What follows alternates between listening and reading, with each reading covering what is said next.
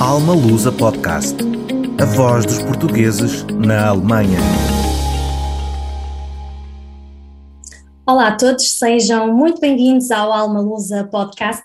O meu nome é Sofia e hoje temos aqui como nosso convidado uh, Miguel Martins. Olá, Miguel, muito bem-vindo e muito obrigada por ter aceitado o nosso convite. Olá, Sofia, eu é que agradeço o convite, foi um prazer estar aqui. Miguel, muito obrigada. Para quem não te conhece, uh, nós já, já falámos um bocadinho antes desta, uhum. desta, desta conversa, não é? Uh, estou autorizada a tratar-te por tu. Exatamente, como, como acordado. Para, para que não estranhem.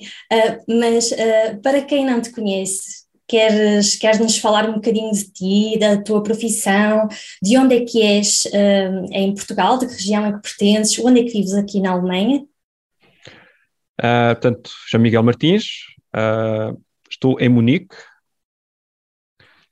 e atualmente sou diretor de uma empresa chamada Infineon, que não sei o quão conhecida é, pelo menos a minha área é bastante grande, mas fora dela não faço ideia, uh, cuja sede é aqui em Munique. Uh, estou na Alemanha há 10 anos.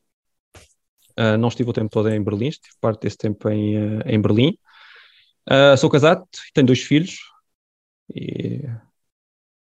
O, o, o que é que fazes um, em termos profissionais, ah, Miguel? Exatamente. portanto, eu sou formado em Engenharia Eletrotécnica e neste momento estou a gerir uma equipa que tem várias responsabilidades. Uma delas é responsável pelas proteções dos circuitos integrados. Portanto, a Infineon desenvolve circuitos integrados para vários ramos, entre eles automóvel, e nós garantimos, por exemplo, que os circuitos não são destruídos, portanto, garantimos que os carros andam normalmente e, e não haveriam ao meio do caminho sem. Tudo com segurança, sem chatices. Exatamente. E de que zona é que tu é que és em, em Portugal? De que região? Em Portugal vem do Fundão. Do Fundão. Terra da Cereja.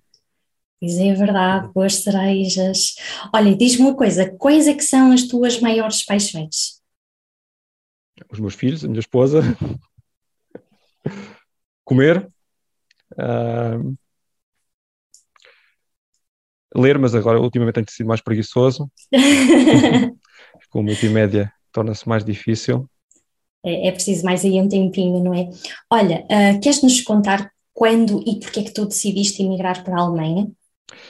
Sim, um, portanto estávamos no ano de 2011, vinhamos, o Portugal estava a atravessar na altura uma crise, eu era na altura investigador no Instituto em Lisboa, era pós-doc na altura, e tinha um contrato uh, de 5 anos, que estava mais ou menos a meio, e na altura, dada a crise, não havia grandes perspectivas de, de ser renovado, e como em casa havia um pouco o desejo de tentar qualquer coisa no, no estrangeiro, então decidimos uh, arriscar e a Alemanha foi por acaso, uh, não tínhamos uh, nenhum plano de, em nenhum país em particular.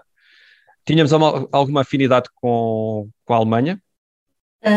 mas através de amigos, de, afinidade em, em, em, que sentido? Ou em termos profissionais era o país mais aliciante, se calhar, para a tua área de um, formação? Não, na minha área há dois países uh, interessantes, que é a Alemanha e a Inglaterra. Uhum. A Inglaterra também é bastante forte na minha área. Um, mas não sei porque tinha mais preferência pela Europa continental. É muito engraçado, não é? Porque uh, nós já, já, já, tendo o inglês de base, não é? Seria muito mais fácil emigrarmos para um país onde, onde já conhecemos a língua uhum. e, e, a Alemanha, não sei se foi o caso, uh, temos que aprender ainda o alemão, a famosa língua que ninguém gosta nem por nada, não é? Sim. uh, eu já tinha aprendido alemão em Portugal, fiz um curso dois ou três anos, mas foi só como bases e quando cheguei à Alemanha praticamente não sabia falar alemão e continuo sem saber falar alemão como gostava de conseguir, portanto consigo acompanhar noticiários, consigo sobreviver na rua, mas por exemplo evito trabalhar em alemão, por exemplo. Uh, portanto, a minha afinidade vinha um pouquinho daí. Olha, uh, e o que é que sentiste ao deixar Portugal? O que é que te custou mais na hora da despedida? Acho que basicamente é deixar os amigos e a família para trás. Acho que é o mais difícil. Uh, foi muito difícil aquela, aquela hora da despedida. Pensaste, uh, pensaste duas vezes se estavas uh, realmente não. a tomar a decisão correta. Não, porque há uma máxima pela qual me um, giro, que é uma decisão depois tomada é a melhor decisão. E, portanto, não há... Não olhar para trás. Exatamente. Portanto, depois decidido é, é seguir em frente. E, um, e, para além disso, também tenho alguns antecedentes, porque sou filho de imigrantes. Aliás, eu nem, nem sequer nasci em Portugal, nasci em França. E, portanto, o já bichinho já estava aí, né? Já existe alguma tradição na família. É muito engraçado isso, sabes? Porque uh, a minha família também foi imigrante. Uh, os meus avós foram aqui os pioneiros na, na imigração, vieram na frente, depois ficaram os meus tios e os meus pais. E a minha irmã já não quis emigrar, mas de facto eu acho que não ia ficar sossegada se não, se não emigrasse, porque realmente tinha, acho que tem esse, esse, esse bichinho, não sei, não sei. Uh, acho que temos se calhar um bocadinho aquela curiosidade de, de, perceber o que os nossos antepassados passaram e viveram, embora os tempos agora sejam diferentes, não é? E, e, além disso, também já não era a primeira vez que eu trabalhava fora de Portugal. Portanto, nunca tinha trabalhado, trabalhar mesmo, não tinha trabalhado, mas já tinha feito vários uh, estágios fora. Portanto, uhum. sair também não me, não me afetou muito, também não, já tinhas essa abertura, sim. não é? Já tinhas essa abertura também para, para trabalhar fora, não é? Já tinha passado seis meses na Holanda, dois meses na Dinamarca, dois meses em Macau, portanto já... Olha, mas sozinho ou com a tua família Sozinho, também? sozinha. Sim, é prim... Isto foi mesmo a primeira vez com família, sim. E com família é muito diferente aumenta a responsabilidade, não é? Ah, sim, porque em termos logísticos, eu na altura já tinha dois filhos. Com que idade, mais ou menos, Miguel? O mais velho com 13 e o mais novo com um ano e meio. Ui, então, bem pequeninos. Portanto, portanto, em termos de logística, de logística, foi um grande desafio, porque uh, nós decidimos uh, não vir uh, juntos, vim primeiro eu para apalpar o terreno, depois veio a minha esposa e só depois é que vieram os nossos filhos bem aos bocadinhos, não é? E, para não sim, ser muito... Portanto, para tratarmos primeiro do alojamento, depois tratar também de um sítio do infantário onde eles pudessem ficar. Eles ficaram lá uma temporada com os avós e só depois é que eles vieram. É isso que os avós fazem sempre muita Exatamente. falta, não é? Olha, já te perguntei o que é que fazes em termos profissionais, tu já explicaste um bocadinho. Um, queres contar como é que foi o teu percurso profissional até agora? Um, o que é que tu fazias antes de vir para a Alemanha? Um, portanto, como eu disse, eu formei-me em Engenharia Eletrotécnica, computadores uhum. no técnico. Um, comecei por trabalhar numa empresa de semicondutores, numa startup que uh, foi fundada por portugueses e que na altura chegou a ter uh, a empregar cerca de 200 pessoas. Uh, mas trabalhei lá há pouco tempo. depois Uh, isto foi basicamente o meu primeiro emprego fora da universidade, porque dentro da universidade também ainda cheguei a trabalhar. Uh, depois decidi fazer um pequeno desvio em termos de área, foi mesmo para experimentar, portanto, como era novo e como, uh, como desafio, mudei de área e fui trabalhar na aviação. Bem, na, o que é que fizeste na, lá? Trabalhei na TAP como engenheiro de manutenção, trabalhei lá durante um ano e meio. Uh, e foi a única vez que me afastei da área de, dos semicondutores, e gostei muito da experiência porque uh, é completamente diferente de trabalhar com, com circuitos que são deste tamanho, era trabalhar literalmente com aviões. E, um, aliás, uma das lições que tirei desta experiência é que sinto muito mais seguro a voar. Já sabes como é que as coisas funcionam, não é? Exatamente, porque por exemplo, uma, um dos aspectos dessa, dessa passagem pela TAP é que, como estava na manutenção, eu tive que fazer um curso intensivo de dois meses sobre o, os aviões da frota na altura e que tocou em todos os aspectos do avião, portanto, nessa altura, em teoria, eu conseguia pilotar um avião. Na uhum. prática, obviamente, não, mas em teoria, claro, Teoria, em teoria conseguiria. Um, foi uma experiência bastante interessante, mas também essa experiência também serviu para, para eu perceber o que é que eu queria. E, portanto, e o que eu percebi na altura é que a área que eu gostava mesmo era a área de semicondutores, e então decidi voltar, para já nunca mais sair, pronto. E então, depois dessa experiência, fui então fazer o doutoramento em um, engenharia eletrotécnica, em semicondutores.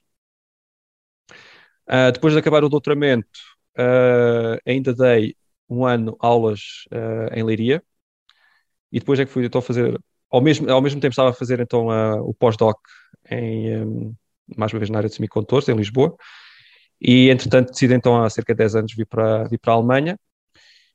fui para Berlim primeiro, e como disse, uh, não foi com nenhum critério, foi uma oportunidade que surgiu e agarrei-a.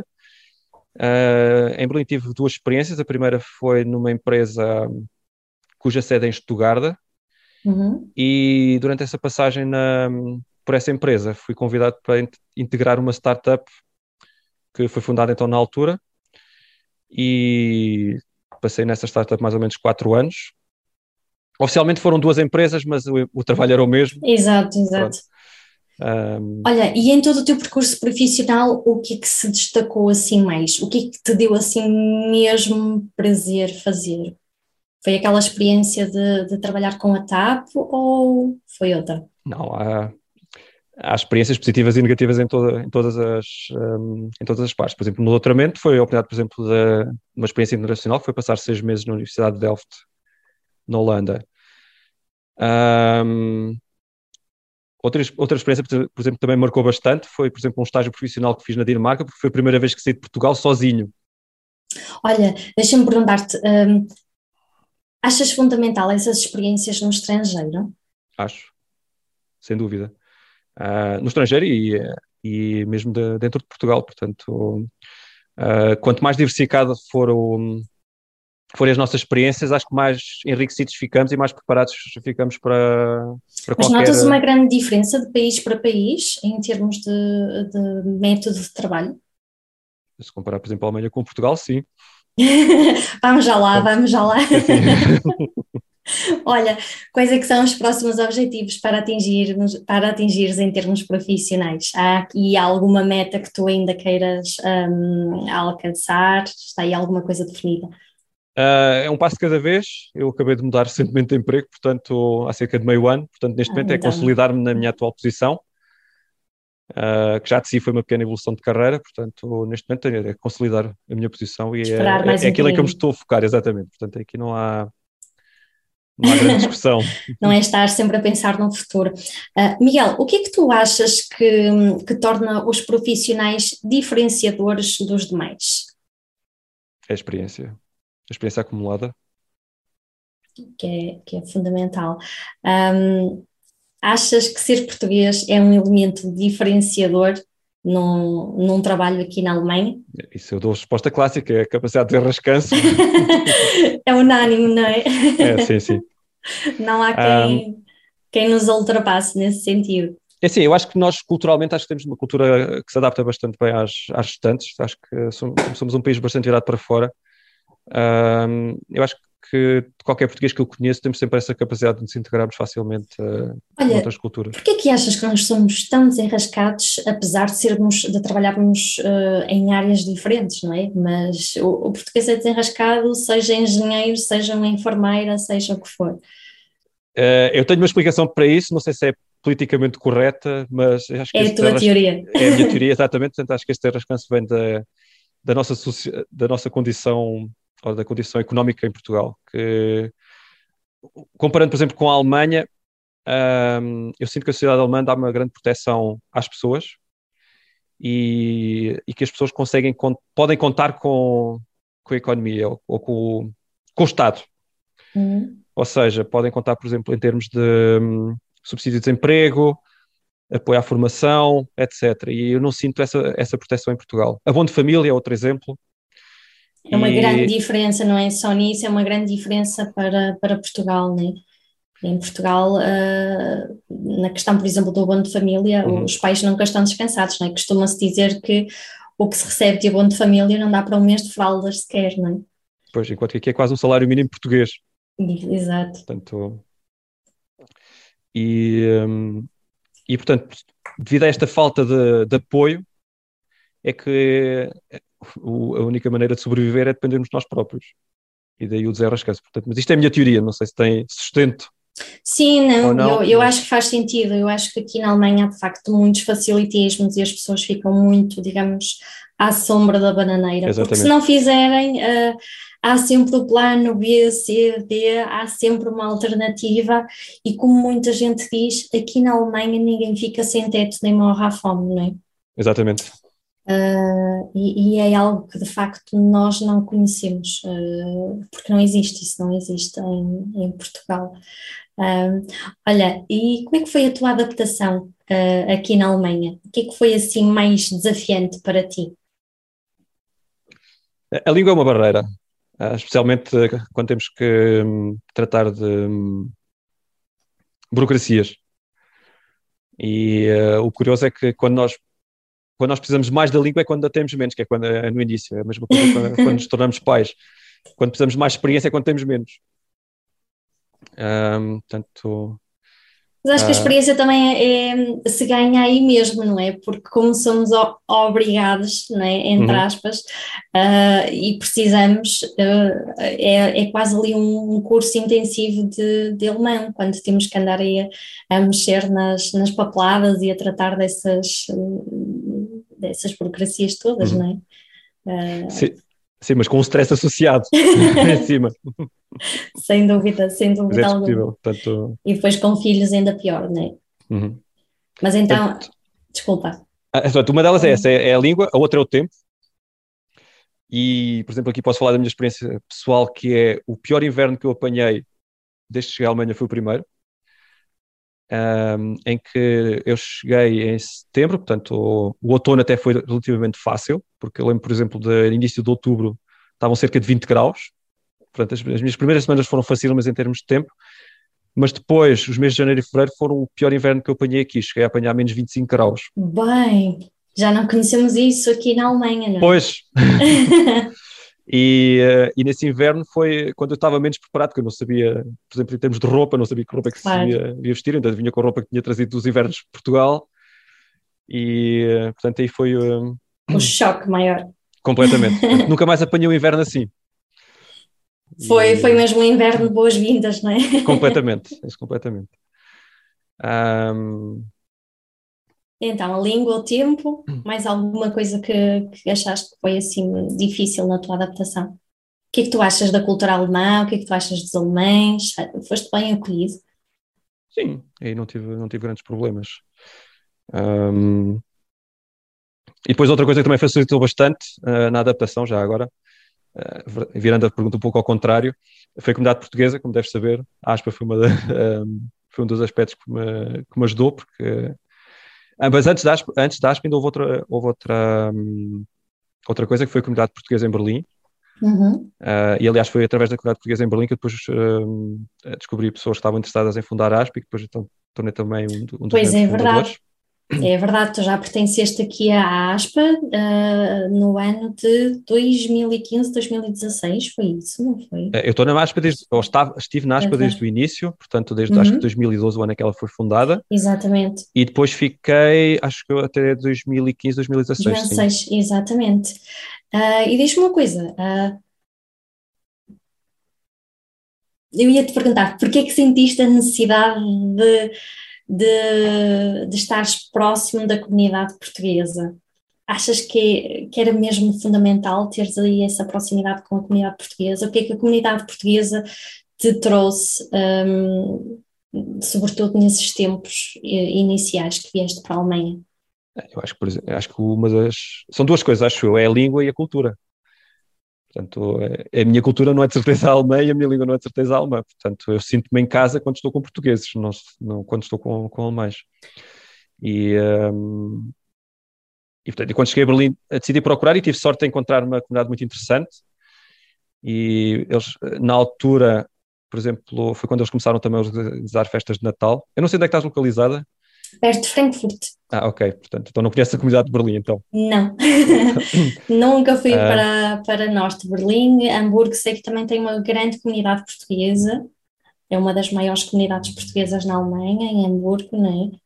Um, ora bem, nós estamos espalhados por todo lado. Sim, sim. uh, mas a comunidade portuguesa ajudou-me imenso na integração e conheci imensa gente e um, e sempre dá para matar um bocadinho de saudades, não é? Sim, sim, sim. Aquela nossa é, descontração de falarmos de qualquer coisa, não é? é até mesmo quando não, não conhecemos. Exatamente, até mesmo quando não conhecemos as pessoas há muito tempo, há, há uma coisa que admiro muito entre nós portugueses que é o espírito de entreajuda. Eu não conheço, mas se precisas, uhum. uh, cá estamos. É, é, é, um bocadinho, é um bocadinho isso, senti um bocadinho isso quando, quando vim para cá. Por outro lado, também, claro, há, há situações e situações, somos também um bocadinho competitivos entre nós. Achas? acho um bocadinho, mas acho que também tem muito a ver, se calhar, com, com as comunidades. Uh, não, ou seja, se calhar a de Frankfurt não é igual à, à, de Berlim, ou se calhar a ver com as regiões de onde os portugueses vêm uh, em Portugal, não sei, acho, ou a ver também com as diferentes gerações, também pode ser isso, porque as gerações que emigraram agora ultimamente não podemos comparar com as gerações que emigraram em décadas de 60, 70, uhum. 80, não é? Há ali um, uma maneira uh, diferente de, de, ser, não é? Uh, essas gerações mais antigas uh, estão mais formatadas para trabalho, casa, casa, trabalho. Nós já estamos assim um bocadinho mais eu acho que mais predispostos à vida social, a tirar desta experiência uh, algo mais do que uh, simplesmente ganhar dinheiro. Aí não posso concordar completamente. Uh, porque, por exemplo, o que me percebi nas, nas gerações mais antigas é que, por exemplo, ligavam-se bastante a uma associação portugueses e chegavam às vezes até a organizar jogos de futebol, por exemplo, a haver equipas. E lembro, sim, por exemplo, sim, sim em comunidades como, por exemplo, Luxemburgo, que acho, por exemplo, até tem uma equipa de futebol bastante uh, ativa. Sim. Sim. digamos que em termos de associativismo, eu acho que até os mais velhos uh, fizeram mais do que as gerações mais novas. Uh, as gerações mais novas, os que nasceram cá, por exemplo, já se vão afastando um bocadinho aqui da nossa Sim. cultura. Já é aqui, se calhar, uma mistura entre. Hum alemão, português, não conhecem já muito bem. É diferente, eu acho que é Mas é diferente. Acho que é inevitável. E aí olho para os meus filhos, é assim, eles, a afinidade que eles têm com, com Portugal é diferente da minha. Claro. Eu cresci lá, eles cresceram sempre aqui. Portanto, eles, para eles Portugal é férias, para mim Portugal foi mais que isso. É raízes, não é? Tínhamos aqui tema para uma grande conversa, uh, Miguel. Um, olha, mas na tua opinião, o que é que diferencia mais a Alemanha de, de Portugal? Organização, portanto, um clássico novamente. um, não sei, acho que a maneira como as pessoas olham para a sociedade um, é, acho que é diferente. Um, mais uma vez, acho que os alemães estão mais centrados no nós e os portugueses são mais centrados no eu. Isso depois acho que influencia completamente depois a maneira como a sociedade é estruturada. Sim, sim, sem dúvida alguma. Claro que isto é, também é um pau de dois bicos, é assim, se calhar eh, porque as instituições criam confiança, as pessoas também uh, confiam mais nelas. Portanto, aqui é difícil decidir qual é que vem primeiro. Exato. Mas... Olha, uh, e tu achas que, que a Alemanha é de facto, como muita gente diz, um país de oportunidades? Ou achas que já foi o tempo? Aí não sei responder, porque depende do setor. Pode depender bastante do setor. Por exemplo, provavelmente na, na década de 50, 60 era, era oportunidades na, na construção civil, era Exato. preciso uh, reconstruir completamente o país e provavelmente hoje em dia. As bem, necessidades há, são outras, não é? Há dois dias foi anunciado que o, o novo governo quer fazer um grande investimento em construção, mas. Uh, mas pronto, mas é um exemplo. Sim, sim, uh, sim. Portanto, nas áreas tecnológicas, aí acredito que ainda haja oportunidades. Uh, mas não sei, regra geral, eu nem faço ideia muito bem ideia se, por exemplo, neste momento está a emigrar muita, muita gente para, para a Alemanha ou não, não faço, não faço ideia. Pois também já, já não, não te consigo dizer, sei que aquela vaga, aquela vaga enorme de 2013 realmente veio muita gente, sobretudo enfermeiros e engenheiros. Uh, agora Portugal já está a resgatar ou a tentar resgatar muitas das pessoas que, convidou a sair do país, é? por isso não, por acaso não sei como é, como é que estará agora o pico de, de imigração. Pelo que ouço muita gente dizer, de facto a Alemanha não é das primeiras opções justamente por causa da, da língua. Uhum. Uh, aliás, o, os meus colegas diziam isso mesmo: oh, Sofia, aprendeste inglês, aprendeste francês e vais-me para um país que nem sequer tinhas aprendido a língua antes, o que é que se passa contigo? Olha, de uma forma geral, como é que tu descreves trabalhar na Alemanha, Miguel?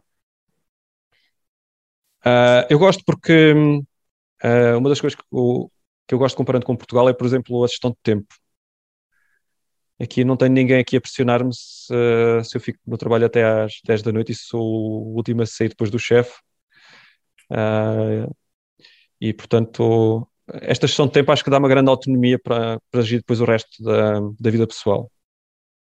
Portanto... Sentias-te mais pressionado em, em, Portugal, portanto, achavas que a tua produtividade estava comprometida, porque poderia estar comprometida por causa dessa pressão?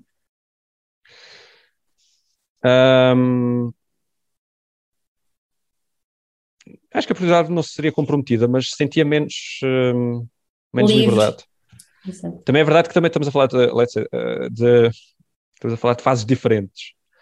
Uh, em Portugal trabalhei quando era quando tinha acabado de sair da universidade, portanto ainda era um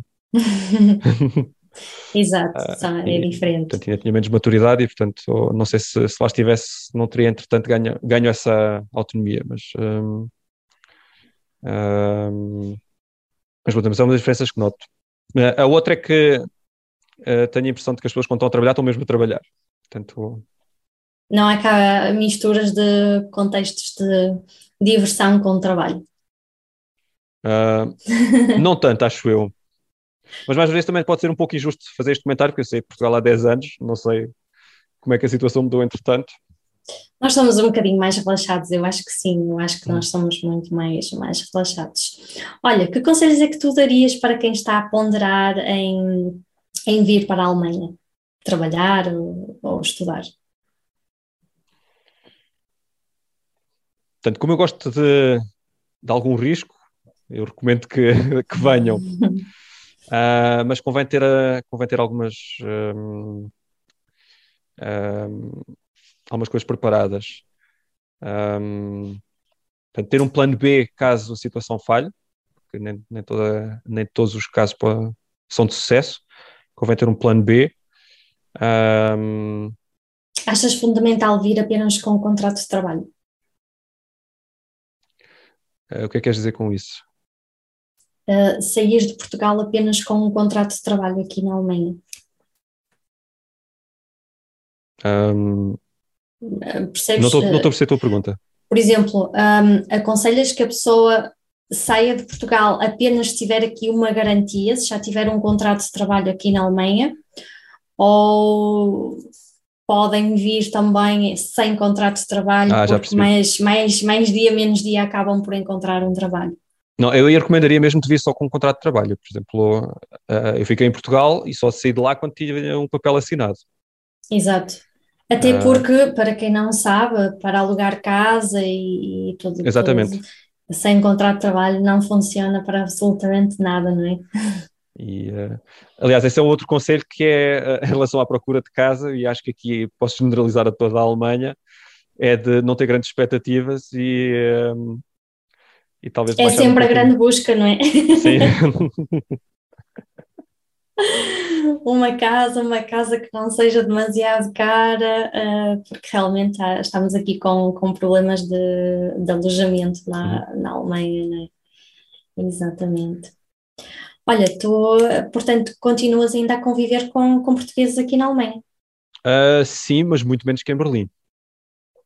Também um pouco por causa de contingências de trabalho, por exemplo uhum. menos disponibilidade de tempo. Uh, não sinto, mas também aqui, mais uma vez posso, posso estar uh, enviesado, uh, não sinto que a comunidade em Munique seja igual à comunidade em, em Berlim, uh, ou então também pode ser que se eu estivesse mais próximo da comunidade em Berlim do que a comunidade em, em Munique, mas aqui sinto-me um pouquinho mais afastado que em Berlim. Mas também a minha referência em Berlim também, também era se calhar demasiado alta, porque eu estava completamente integrado. Pois, e agora estás mais, mais afastado aí um, um bocadinho. Um, costumas a falar de Portugal aos, aos alemães?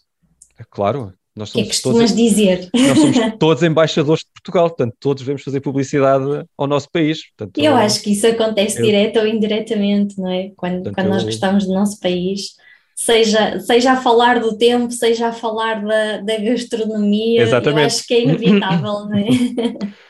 Portanto, eu te, sempre que posso tento vender um pouquinho do, do nosso país, sem dúvida.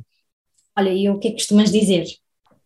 tu falas das nossas praias, falo da nossa comida. Nós temos um país pequeno, mas é que, que é muito variado em termos de paisagens, em termos uh, culturais, comparando o sul com o norte, por exemplo. É verdade, nós temos tudo, uh, não é? E, sul, norte e ilhas, não nos devemos esquecer das nossas ilhas também. É verdade. Um, contraste litoral interior é outra, outro aspecto também, portanto, uh, as nossas praias. É verdade, e mesmo as praias são todas bem diferentes, não é? Porque Sim. no sul já temos ali a água do Mediterrâneo que já é mais uh, quente um bocadinho e as praias do norte realmente são bem, bem, bem geladas. Uh, e acaba, acaba por também haver aí muita, muita diferença. É, e o mesmo se passa com, com a gastronomia. Olha, um, na tua opinião, vale ou não a pena sair do, do nosso país? Na minha opinião, sim. O que é que nós podemos beneficiar ao, ao sair do nosso país? Um, eu acho que uh, se nós vivermos a vida toda no, no mesmo país, e, por exemplo, no nosso caso em Portugal, acho que ficamos com uma ideia muito enviesada do que é que é o mundo. E sendo Portugal especialmente vindo para, para a Europa Central, e acredito que se passa o mesmo que se, se alguém for para os Estados Unidos, uh, que são duas economias muito grandes, um, notamos que, que, somos mesmo muito pequeninos. E, portanto, aí muda-nos completamente a perspectiva. A outra grande vantagem é o acesso que temos a outras culturas e um, uh, podemos um, conviver com culturas de todo o mundo. E isso traz-nos um crescimento muito grande, não é? Uh, Sem dúvida, sou. Achas que qualquer pessoa está preparada para, para sair de Portugal, Miguel? Ou achas que, que há alguma coisa que, que as pessoas um, devam ter em conta uh, se pensarem fazê-lo? Uh, honestamente, acho que não. Acho que nem toda a gente está preparada. Porque para ser é preciso várias ferramentas. E se essas ferramentas não estiverem disponíveis, uh, a saída torna-se muito difícil. Portanto, é, é preciso perceber que nem tudo vai correr bem. Que quando corre mal é preciso ter resiliência para ultrapassar a situação e para não deixarmos ir abaixo. Uh, às vezes pode ser um pouco solitário, uhum. especialmente no início, em que chega a um país e não se tem qualquer tipo de rotina, não se tem qualquer tipo de raiz ou sítio, em que é preciso construir tudo do zero, desde mobilar uma casa, uh, conhecer onde é são as diferentes instituições uh, públicas, coisas tão básicas como abrir um, uma conta bancária ou tratar de um seguro de, seguro de saúde, uh, quando nem sequer se tem a língua, Uh, torna-se desafiante, coisas que talvez sejam, sejam, mais ou menos óbvias em Portugal. E também vai depender muito das pessoas que encontramos nesses serviços, não é? Porque sim, há sim, pessoas sim, que são extremamente uhum. simpáticas e nos dão ali uma ajuda e nós com pés e mãos tentamos explicar o que, o que precisamos e elas acabam por nos ajudar, mas depois também há aquelas pessoas que não são nada flexíveis e, e que se calhar nos dizem, olha, volte quando aprender a falar ou arranja alguém. Mas, mas até aí pode haver truques, por exemplo, um truque que me ensinaram é quando se telefona para uma instituição, um, uh, sei lá, por exemplo, uma instituição bancária ou, uma instituição, ou um seguro, por exemplo, uh, e se não se consegue falar em alemão, e se, se pergunta se pode falar em alemão, em, em, inglês, e outra pessoa diz que não, um, uma pessoa pode ficar pendurada na chamada até, até outra pessoa resolver o problema, porque teoricamente as pessoas não são autorizadas a desligar o telefone na cara do cliente. Ah, pois. Então, depois aparecem esse tipo de truques que eu pessoalmente não nunca usei, nunca. mas que já me ensinaram. Olha, não sabia disso, realmente uh, não sabia então, disso. Muito interessante. Um... É uma boa estratégia, sem dúvida alguma. Um, Diz-me uma coisa, Miguel. Um, o que é que tu gostarias de implementar uh, de forma a beneficiar aqui a comunidade portuguesa na Alemanha? O que é que tu achas que ainda falta uh, para apoiar os imigrantes aqui na Alemanha? É assim, eu acho que um, já, já existe muita coisa instituída. Um exemplo é a ASPA. Sem dúvida. Uh, e que talvez o que falta é um pouquinho talvez a iniciativa dos próprios, da própria comunidade em aderir a estas uh, iniciativas, por exemplo. Por que achas que isso não acontece, Miguel? Achas que as eh, pessoas se querem desligar da nossa cultura, que não têm interesse? Uh, Qual é que achas que é o motivo? Aqui, aqui não se pode fazer generalizações, mas eu já conheci pessoas que saem de Portugal e que não têm vontade de conviver com portugueses. Em que a ideia é mesmo afastarem-se da cultura. e pode ser uma coisa temporária, de, mesmo de, de limpeza cultural. Precisam de, de um detox. Sim, exatamente. Um, mas aqui, obviamente, não, não posso fazer, fazer generalizações. Outro aspecto pode ser falta de informação, falta de interesse, falta de tempo, porque o tempo é um, é um, é um bem escasso. E eu aqui falo, falo em causa própria que, por exemplo, quando eu era mais ativo na ASPA, uh, às vezes tive que comprometer a vida pessoal para, para poder. Para conseguir. Um, pronto, a fazer as, as, atividades, né, a agenda, e, e acredito que, é, que é, é, mesmo muito desafiante, né, quem tem um trabalho a tempo inteiro, quem tem família, e, e depois ainda o projeto uh, da ASPA, porque parece que não, não é? Quem, quem está do lado de lá se calhar não, não reconhece muito do trabalho que é feito uh, do lado de cá, mas, mas ainda há aqui muitos muitos pormenores que acabam por um, ocupar algum, algum tempo, não é? E, e, é muito bom quando, quando, quando temos pessoas a acompanhar-nos, porque é uma forma de reconhecerem este, este empenho aqui de, das pessoas que, que estão deste lado, não é?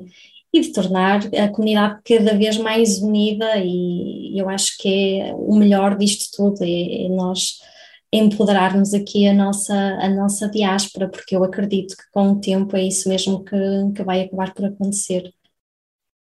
Concordo. Miguel, um, achas que nós estamos esquecidos pelo nosso país? Não sei. Não sei, é assim. Temos o nosso Estado, o nosso governo muito interessado em que nós regressemos. Uh, mas eu, por exemplo, pessoalmente, uh, acho que profissionalmente as condições fora são melhores que em Portugal, porque Portugal, por exemplo, o tecido, o tecido económico não oferece uh, as oportunidades que, por exemplo, temos aqui fora. portanto, eu acredito que o interesse esteja lá, mas as oportunidades não. Pois. Por isso, não acho que estejamos esquecidos. Já te sentiste alguma vez dividido entre Portugal e a Alemanha? digamos aqui, uh, o conflito, o velho conflito razão e coração? Isso é fácil de responder, portanto, o, coração está lá, obviamente. Uh, apesar de eu neste momento ter aqui os meus filhos, mas o coração está, está sempre lá, portanto. Um, e é uma questão que, que, que, me passa e que passa, acredito, por muitos portugueses e que a resposta que eu vou dar também é uma resposta mais ou menos comum a todos, que é, eu vim eh, temporariamente, portanto, eu não, não pretendo passar aqui a, a vida toda, mas provavelmente vou ficar aqui até à reforma. Ia-te perguntar isso mesmo, se pensavas regressar um dia a, a Portugal. O mais tardar na reforma. É isso, sem dúvida. Olha, preocupa-te um, o facto de teres dois filhos. Uh, achas que eles podem ser um motivo de impedimento para regressares a Portugal? Eu digo isto porque muitas pessoas que têm filhos cá dizem: Ah, não sei, Sofia, com os meus filhos aqui, o que é que eu vou para Portugal fazer? Eles crescem aqui, têm os amigos aqui, vão começar a trabalhar aqui. Uh, por isso é que eu te estou a perguntar se um, que é normal que já tenhas também refletido sobre isso, não é? Sim, mas honestamente não penso muito no assunto, pelo menos no curto prazo. Não vale a pena estar a sofrer por antecedência. Não, não exatamente. Muito bem, Miguel. Miguel, eu quero te agradecer imenso por esta, por esta partilha um, aqui neste, neste podcast da tua experiência. Um, e também por teres dedicado um, o teu tempo à ASPA. Quero aproveitar também para, um em, em nome de todos, para agradecer toda a tua colaboração com a ASPA e no fundo por estares ainda a acompanhar-nos e por esta, por esta entrevista que nos acabaste de dar. Muito, muito obrigada. E da minha parte, muito obrigado pelo convite, mais uma vez. Obrigada. Uh, quanto a nós, sigam-nos nas redes sociais para ficarem a par de todas as novidades. E para a semana temos mais um convidado para nos dar o seu testemunho aqui por Terras Germânicas. Até lá, continuem a inspirarem-se nas mais simples coisas da vida.